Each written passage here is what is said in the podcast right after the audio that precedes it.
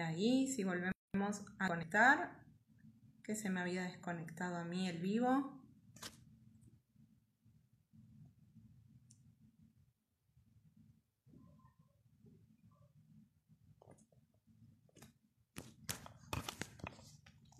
A ver si Mari se suma.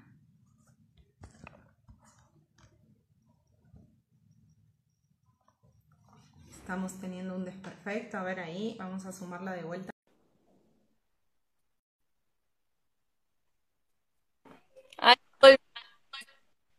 Ahí está, perdón, Mari, se me había desconectado. Sí, yo te vi que quedaste congelada y me di cuenta que algo había pasado. Bueno, perdón, retomando, comentaros de nuevo un poco qué es la musicoterapia. Bien, estábamos hablando un poco una introducción de cómo surge y esto que decíamos de que coexiste, si bien hay mayor reconocimiento y difusión de la disciplina, coexiste con un cierto desconocimiento a nivel social de qué es lo que hacemos, que a veces puede llevar a confusiones o a eh, situaciones de no acercarnos a una sesión o un proceso musicoterapéutico por desconocimiento. Entonces decía lo valioso de poder eh, aprovechar estos espacios para difundir.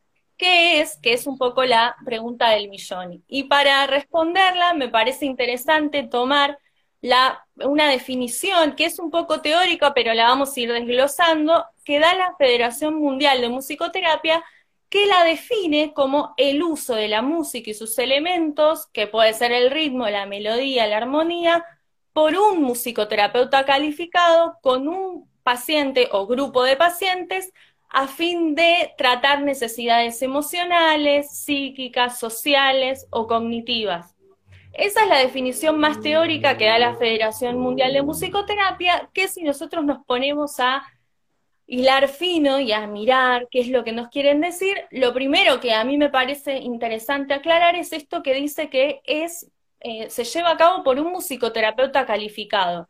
Esto es fundamental porque nos permite ver en un primer momento que la musicoterapia es una disciplina académica, ¿sí? Es muy importante esto de entender que es una disciplina académica que se estudia en universidades. Actualmente en Argentina hay muchas universidades que la dan. La primera de ellas fue la Universidad del Salvador, dentro del Departamento de Medicina estaba la carrera de musicoterapia desde 1967. Después se suma la Universidad de Buenos Aires, que es la donde yo me gradué. Actualmente también está la UAI, tanto en Rosario como en Buenos Aires, la Universidad Maimónides, la UCES, y en Mendoza también está la carrera de musicoterapia en la Universidad eh, Juan Agustín Maza. Sí, o sea que es una carrera universitaria. Es importante mencionar que es una carrera de grado, es un Exactamente. De licenciatura. Exacto, es un título de licenciatura. Una persona, cualquier persona puede ir a estudiar en cualquiera de estas universidades y ahí va a recibir formación tanto teórica como práctica, ¿no?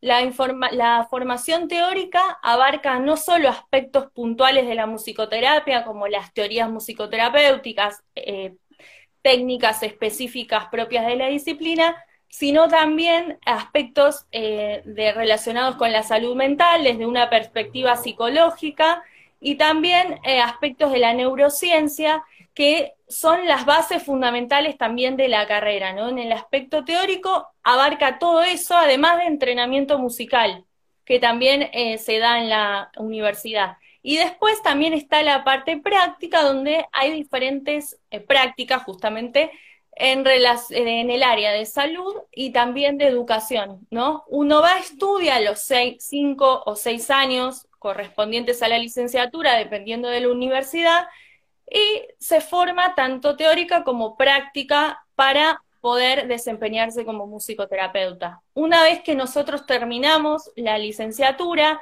eh, se tiene que rendir una tesis, que era lo que yo contaba hace un rato, y eh, se tramita tanto la matrícula nacional o provincial según corresponda, o sea que somos profesionales matriculados que le otorga el Ministerio de Salud de la Nación, y recién ahí hacemos, eh, podemos ejercer la musicoterapia, ¿no? Amparados bajo la ley de ejercicio eh, profesional de la musicoterapia. O sea que podemos ver que es una disciplina académica que requiere de un musicoterapeuta que es el que justamente va a utilizar esta música, la música y sus elementos en función de un objetivo terapéutico. Cuando eh, se habla muy fuerte, muy rápido, pueden decirme, baja un poco la... Contanos un poquito, Mari, ¿qué, qué, recursos, ahí ya veo que empezaron a hacer algunas preguntas que ahora las vamos a ir respondiendo, pero ¿qué recursos se utilizan en musicoterapia? Si es necesario saber eh, cantar, si es necesario saber tocar instrumentos, qué, cosas se pueden evaluar y se pueden trabajar desde musicoterapia. Eh, como recursos, eh, obviamente está lo que decía recién, la música, los elementos, que puede ser el ritmo, la melodía, la armonía, utilizada de una, como una intervención, ¿no? Si nosotros después tomamos la, la redefinición que hace la Federación Mundial de Musicoterapia, vemos que la nombra como una intervención y esto es fundamental de entender también porque no solo es una disciplina académica, sino que utiliza la música como un medio para alcanzar un objetivo terapéutico.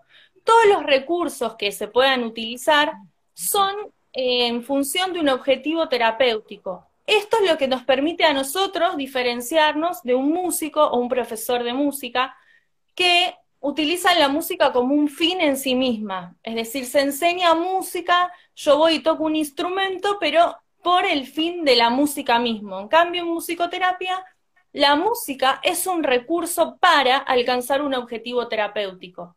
Dentro de la sesión, como recursos puede ser lo que vos decías, la utilización de instrumentos musicales, de diferente, em, para otorgar diferentes sonoridades, pueden ser rítmicos, melódicos, armónicos, la utilización de la voz, cantada tanto del paciente como del musicoterapeuta, el cuerpo, la, movilidad, digamos, que la música genera, y música editada, que puede ser eh, cualquiera que el paciente traiga, ¿no? Que se puede escuchar. Todos los recursos se van a usar en función de un eh, objetivo terapéutico y también eh, se suele utilizar, pero esto ya es más del musicoterapeuta, herramientas de evaluación que le van a permitir, por un lado, establecer los objetivos terapéuticos y también dar cuenta del proceso ¿no? que está haciendo el paciente eh, y poder compartirlo con otros profesionales. Esos son como los grandes recursos a grandes rasgos que hay en las sesiones, ¿no? Pensaba que muchas veces hacemos mucha interrelación entre musicoterapia y psicología para trabajar cuestiones de regulación emocional y conductuales y muchas veces también con fonoaudiología como medio para estimular la producción del lenguaje. Eh, exactamente, es como también una de la niñez también o en tratamientos interdisciplinarios, por un lado la música eh, utilizada para tratar aspectos o eh, cuestiones más socioemocionales, que era un poco lo que hablaban las chicas en la semana pasada en el vivo de mm, habilidades sociales, que todo esto en relación a comprender y eh, poder reconocer mis propios sentimientos, las emociones de los demás, las emociones mías, poder gestionar y validar emociones. Eh, la música en ese aspecto, si nosotros vemos estudios de neurociencia y todo, afecta o activa centros emocionales de nuestro cerebro, entonces en, totalmente eh, cada vez que escuchamos música aparecen emociones, sentimientos y todo eso nos permite, por un lado, evocar recuerdos en sesión, eh, expresarnos a través de, eh, de, la música, de las canciones, comprender las emociones de un otro a partir de su música, validar una emoción, por ejemplo, tocando en relación a mi enojo, cómo suena mi enojo, cómo quisiera que suene, y todas esas cuestiones que articuladas con un tratamiento de, psicología también eh, nos permiten incorporarnos en un eh, equipo interdisciplinario que además no solo sea cuestiones emocionales, sino como vos decías también en relación al lenguaje, posibilita, por ejemplo, en niños que quizás no tienen lenguaje todavía, facilita la, expresión y la comunicación a través de un lenguaje que no sea verbal, como es la música, posibilitando participar y la interacción a partir de un lenguaje eh, del lenguaje musical y también al mismo tiempo eh, estimular, rehabilitar y promover el desarrollo del lenguaje verbal a través de las canciones, del canto y de la interacción desde, desde la música. Sí, pensaba en, la música como lenguaje universal, ¿sí? Cada uno podrá tener su mayor interés o afinidad por algún estilo musical, por algún ritmo, pero es algo que la música nos atraviesa a todos a lo largo de toda la vida. ¿sí? De, solo escuchar una melodía o una canción, a todos se nos activan emociones, no importa cuál sea, pero nos, nos, linkea a, recuerdos, a situaciones, a experiencias vividas. Por acá nos preguntaban un poco sobre los tratamientos de musicoterapia en trastornos del espectro del autismo y cómo poder, digamos, eh, cómo se trabaja desde musicoterapia para favorecer el lenguaje. Algunas cosas ya estuviste diciendo, me imagino que, digamos, en niños no verbales, el empezar a favorecer la producción de onomatopeyas, de, de, ritmos más rápidos, más lentos, sonidos más graves, más agudos. Contanos si querés un poquito vos cómo, cómo se trabajan en, en el neurodesarrollo en, los primeros años eh, desde musicoterapia. Eh, exactamente, vos ahí un poco dijiste, el tema del lenguaje, favorecer por un lado, primero que nada, la, eh, el registro del otro, del musicoterapeuta y también de su producción, empezar a interactuar, empezar a promover la implicancia subjetiva, que el niño o la niña empiecen a tener interés por eh, explorar instrumentos, explorar su, voz a partir de onomatopeyas, a partir de, eh, de, tomar la producción del paciente, por más mínima que sea, ¿no? Empezar a, em, a partir de eso, desarrollar canciones, poner eh, uno como musicoterapeuta en palabras lo que ve que sucede, promover la imitación, la toma de turnos, la iniciativa en relación a la creatividad, ¿no? Y esto que hablábamos de a partir del lenguaje musical que posibilita la participación no necesariamente desde lo verbal, promover el desarrollo del lenguaje desde, como decía recién, la imitación, el canto conjunto, eh, promover que eh, em, la imitación rítmica y a eso agregarle onomatopeyas, empezar a a tomar las pequeñas frases que diga el paciente, empezar a ampliarlas, eh, utilizar eh, apoyos visuales para acompañar las canciones, como pictogramas y empezar a poner palabras eh, de la canción, reemplazarlas por apoyos visuales, promoviendo la simbolización, el lenguaje, y a partir de ahí em, promover lo que sería la comunicación y el, área del lenguaje y la comunicación que en chicos o niñas con, con TEA es fundamental, ¿no? En ese aspecto. Y,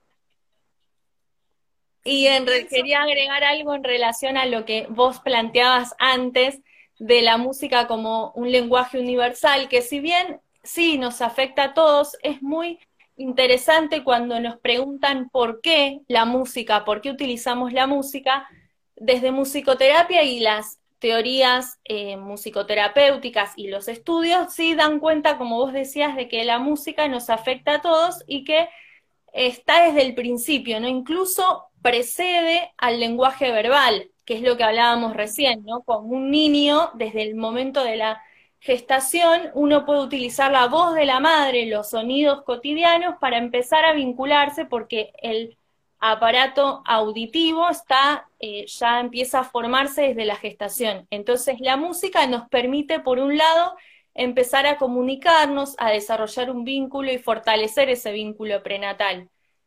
Entonces podríamos decir que es una primera, la primera forma de interacción y comunicación que tenemos, ¿no? Que nos acompaña a lo largo de toda la vida, que es un poco lo que vos decías, y constituye nuestra, nuestra identidad, ¿no? Y a partir de eso, en musicoterapia se va a trabajar con esa musicalidad que todos tenemos en función de un objetivo terapéutico. Pero lo más importante ahí aclarar es que si bien todos es algo común a todos y puede ser universal en ese sentido, eh, la música, es, eh, la historia sonoro-musical de cada uno de nosotros es particular de cada uno de nosotros. Es como como bien decíamos, nuestra identidad, obviamente tu identidad no es la misma que la mía, ni de cualquiera de los que estén escuchando. La música pasa lo mismo, es como si fuera la parte de nuestra huella digital, que es propia de cada uno de nosotros. La banda sonora de nuestra vida. Exactamente. un poco alusión acá, Lucía pone como el trabajo de metáforas, digo, tomando como metáfora una película, eh, Exacto. Como nuestra vida fuera una película, es la banda sonora, es, algo que, nos atraviesa. Es algo que nos atraviesa eh, subjetivamente. sí. Pensaba que, digamos, quizás partimos de pensar la musicoterapia como una especialidad de auxiliar o anexa a otros tratamientos, en realidad es transversal a todos los otros tratamientos que, que un chico o una persona puede estar realizando, desde terapia psicológica, fonoaudiología, terapia ocupacional, psicopedagogía, que en realidad viene como a, reunir un poco los objetivos que se trabajan en otras áreas, desde un matiz quizás más recreativo, no, digamos, eh, en el sentido de, más motivacional, en función de esto, de tomar la música como algo propio de cada vida.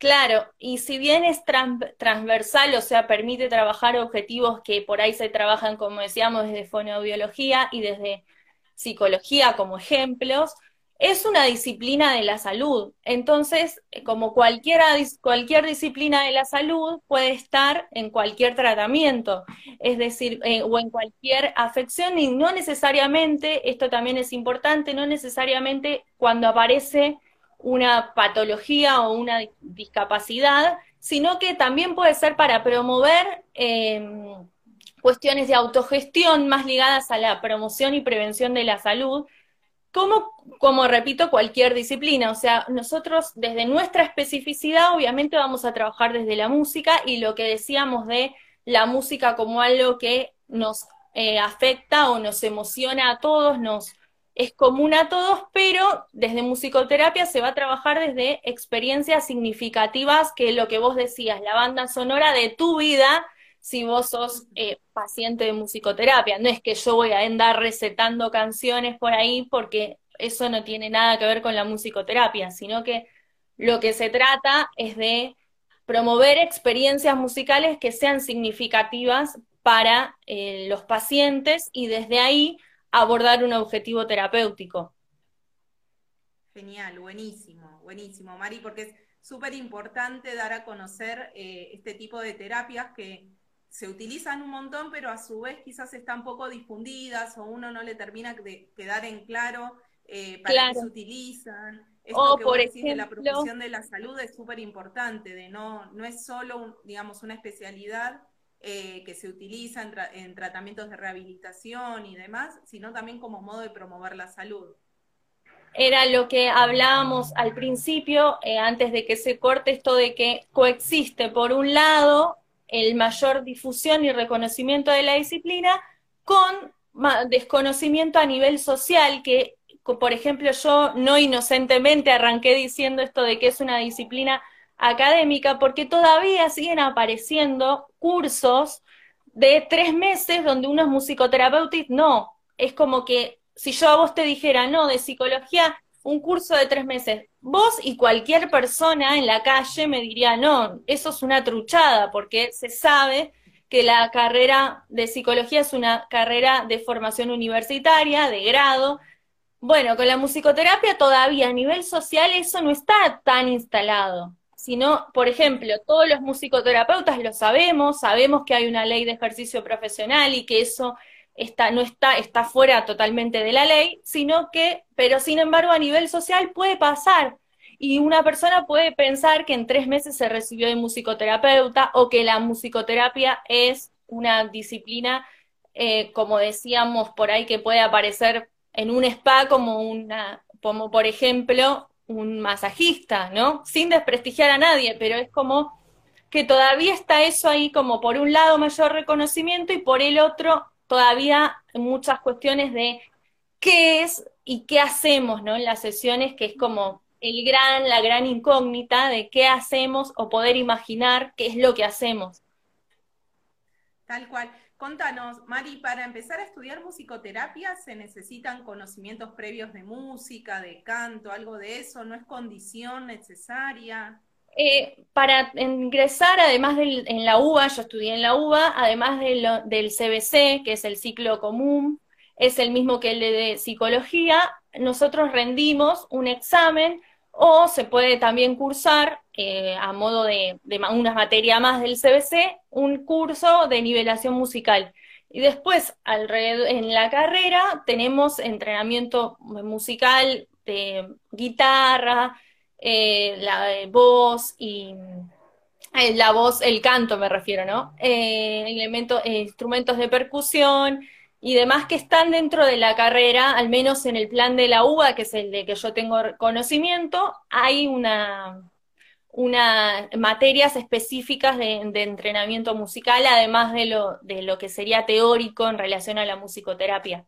Eh, sí, nosotros tenemos esa eh, formación porque obviamente como eh, esto también es importante aclararlo, el paciente no necesita de ninguna manera, o de eh, no es necesario ni condición saber música por parte del paciente, pero sí por parte del musicoterapeuta.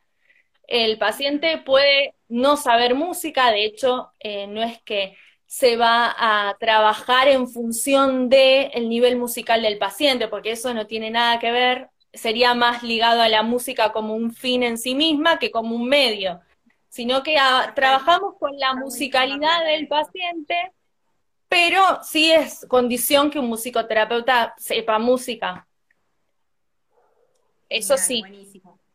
Ahora que, estabas hablando un poco de, las características que tendría que tener el paciente, ¿cuáles son, digamos, eh, los diagnósticos que comúnmente se benefician de tener terapia de musicoterapia?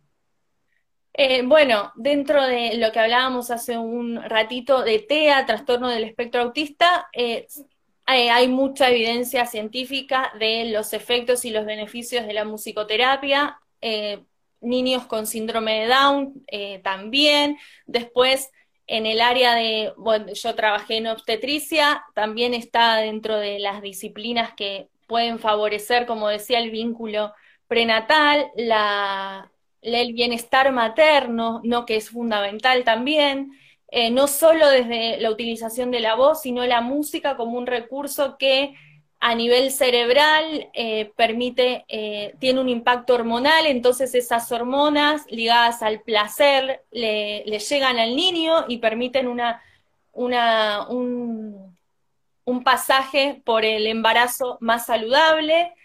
Entonces, desde esa área, desde la gestación también, después en estimulación temprana también hay musicoterapeutas trabajando, en neonatología también, promoviendo el desarrollo de la lactancia, en cuestiones por ahí de, de emocionales, de tener un niño o una niña en neonatología, también se trabaja a nivel familiar, musicoterapia centrada en la familia, en esa área se trabaja mucho. Después, en adultos mayores, hay también musicoterapeutas y dentro de las eh, prácticas de la, de la UBA también tenemos en, una, dos prácticas en relación a adultos mayores, donde por un lado está la estimulación cognitiva, que es fundamental y hay mucho material en ese aspecto de, de la estimulación cognitiva, y también cuestiones que promuevan un envejecimiento activo, que también hubo un vivo anteriormente, eh, también desde esa área, eh, y la música como un recurso para eh, estimular la memoria episódica, recordar aspectos de su, de su vida, que es lo que decíamos como algo que atraviesa toda la vida a través de la música, recuperar recuerdos, emociones, conectarnos. Conectar con la emotividad. Exactamente, con la subjetividad eh, eso también es fundamental en ese, en ese aspecto, promover un, envejecimiento activo también desde la implicancia subjetiva. Y dentro de musicoterapia y medicina, que era lo que yo contaba eh, al, principio de todo, eh, yo estuve en el Hospital Álvarez y ahí también hay mucha evidencia dentro de, esa área en relación al manejo del dolor, eh, eh, síntomas de hospitalismo, prevenir el hospitalismo, que tiene que ver con esta deprivación de estímulos que hay en el hospital y la musicoterapia puede permitir eso, además de estimular cognitivamente al paciente si es un adulto mayor o si lo necesita. Es como decíamos al principio, hay mucho, un abanico muy amplio en relación a las áreas de inserción. Hay musicoterapeutas trabajando más en el área comunitaria o en niñez, pero no necesariamente con una patología, sino promoviendo eh, la vinculación con la familia, eh, promoviendo hábitos saludables en relación a la vinculación a través de la música. Es muy amplio, pero siempre como que para mí es clave no perder de vista el objetivo eh, terapéutico, ¿no? Que es lo que nos hace que sea musicoterapia, porque si no termina siendo una mezcolanza de tantas cosas que podemos hacer, no termina siendo nada. Sino, sin un objetivo claro. Yo tengo dos experiencias, una más directa, mi nena Isa eh, nació prematura y en Neo teníamos una musicoterapeuta y música había siempre, en cualquier momento, digamos, eso ayudaba un montón, no solo a la regulación emocional de, los papás, sino de, los bebés. Eso la verdad fue una experiencia directa que, favoreció un montón. Y después indirectamente viendo en nuestros pacientes, en nuestros consultantes, cómo, eh, cómo esperan el espacio y, los avances que uno va viendo en función de la motivación, de la regulación emocional, del desarrollo del lenguaje, de los tiempos de espera que vos decías, de la tolerancia a la frustración. Digamos, uno empieza a ver que musicoterapia favorece en un montón de los objetivos que cada uno, en mi caso de, como psicóloga, vamos trabajando con los chicos desde otro lugar. Exacto. Por ahí es la música, sobre todo en niños, es muy convocante ya como estímulo. Eh, por esto que decíamos que al acompañarnos desde antes incluso de nacer, es un estímulo que es mucho más fácil de, captar y de comprender que el lenguaje que en algunos casos ni siquiera eh, lo tienen desarrollado. Entonces, como que es convocante por sí misma, pero eh, después por eso aprovechamos como eh, varias veces muchos musicoterapeutas dicen, es una herramienta eficaz por sí misma. Uno habla de por qué la música puede ser eficaz, sí, es una herramienta eficaz. ¿Por qué? Porque nos permite lo que decíamos, conectarnos con algo que es propio de cada ser humano, que está, que es convocante, porque desde el principio de nuestra, de nuestra vida la música está y está presente durante todo nuestro desarrollo.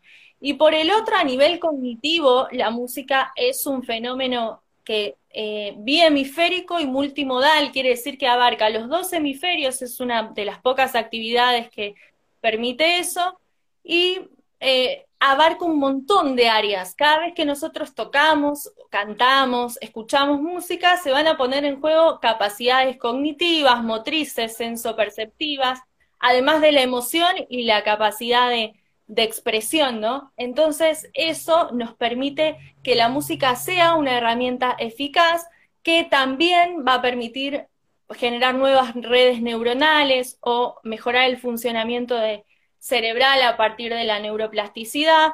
Todo eso nos hace que sea una herramienta eficaz. El músico que permite que musicoterapia un musicoterapeuta la utilice para fines terapéuticos. La música obviamente no es patrimonio de nosotros, no es que la inventamos nosotros, no. La música tiene este impacto, pero en musicoterapia se usa ese impacto con un fin terapéutico, eh, que es lo que hace que pueda ser un proceso que mejore la calidad de vida de las personas, ¿no? Utilizarla con eh, técnicas específicas para poder abordar un objetivo terapéutico. Seguro, eh, digamos, la música es la especificidad que, que, tienen ustedes y demás, del mismo modo que el lenguaje, digamos, y el desarrollo del lenguaje, promover el desarrollo del lenguaje, no es solo, digamos, eh, es, digamos, es la especificidad del fono, pero no es que en otras áreas no se trabaja, lo mismo la conducta con los psicólogos y otras áreas, y así con cada una de las especialidades desde ya. Bueno, si alguien nos quiere hacer alguna consulta, le quiere preguntar a Maribel algo, eh, estamos abiertos a, ver consultas y demás. Mientras tanto, si querés, Mari, como al principio se nos cortó el video, volvenos a contar un poco cuál es tu formación, en qué lugares trabajaste. Eh, bueno, mientras les cuento de nuevo, yo me, soy egresada de la UBA, eh, estudié ahí la licenciatura en musicoterapia, eh, al mismo tiempo que estudiaba y después de terminar formé parte del equipo de musicoterapia clínica en el Hospital Álvarez a cargo de Karina Ferrari. Ahí trabajé en obstetricia cinco años aproximadamente realicé mi tesis sobre el uso de la voz materna para fortalecer y desarrollar el vínculo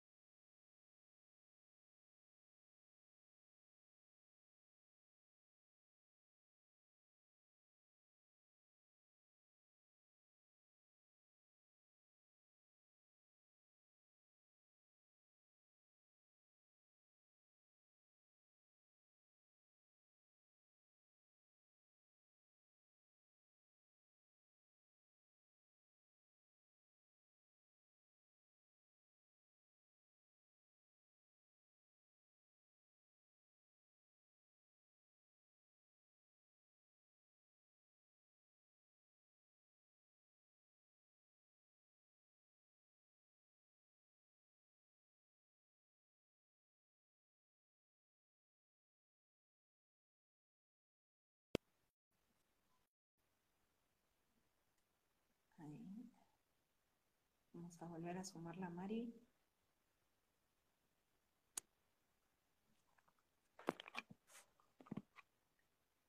A ver, hoy la conexión no me está ayudando. A ver si puedo sumarla.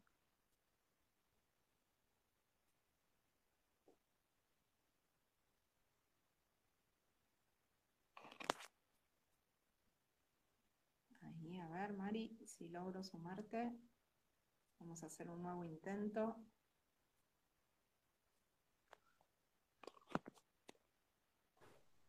Hola, Vani. Ahí, a ver si, ahí está hoy. Hoy la tecnología no me ayuda. No, no hay caso. Cuando cuento lo de la formación te me baste, que me quedas congelada. bueno, Mari, quiero agradecerte por, primero por, por trabajar en, en Grupo Etapas se nota el interés que tenés en tu carrera, la motivación, la pasión que es para vos la musicoterapia. Eh, es para mí un orgullo que, seas parte del equipo, me encanta. Eh, bueno, y queremos agradecerles a todos los que estuvieron presentes en el vivo, perdón las, dificultades técnicas de hoy, que, Internet no me estuvo funcionando del todo bien. Eh, bueno, y gracias a todos por estar y gracias a vos, Mari, Gracias a vos, Vani, por también abrir estos espacios de difusión. Eh, excelente colega en el equipo, siempre cálida. Así que mil gracias por este espacio y por difundir también la musicoterapia. Esperamos que se haya entendido lo que dije. Sí, sí, fuiste súper clara. Bueno, beso grande. Chao, chao. Bueno, chao, Vani, gracias.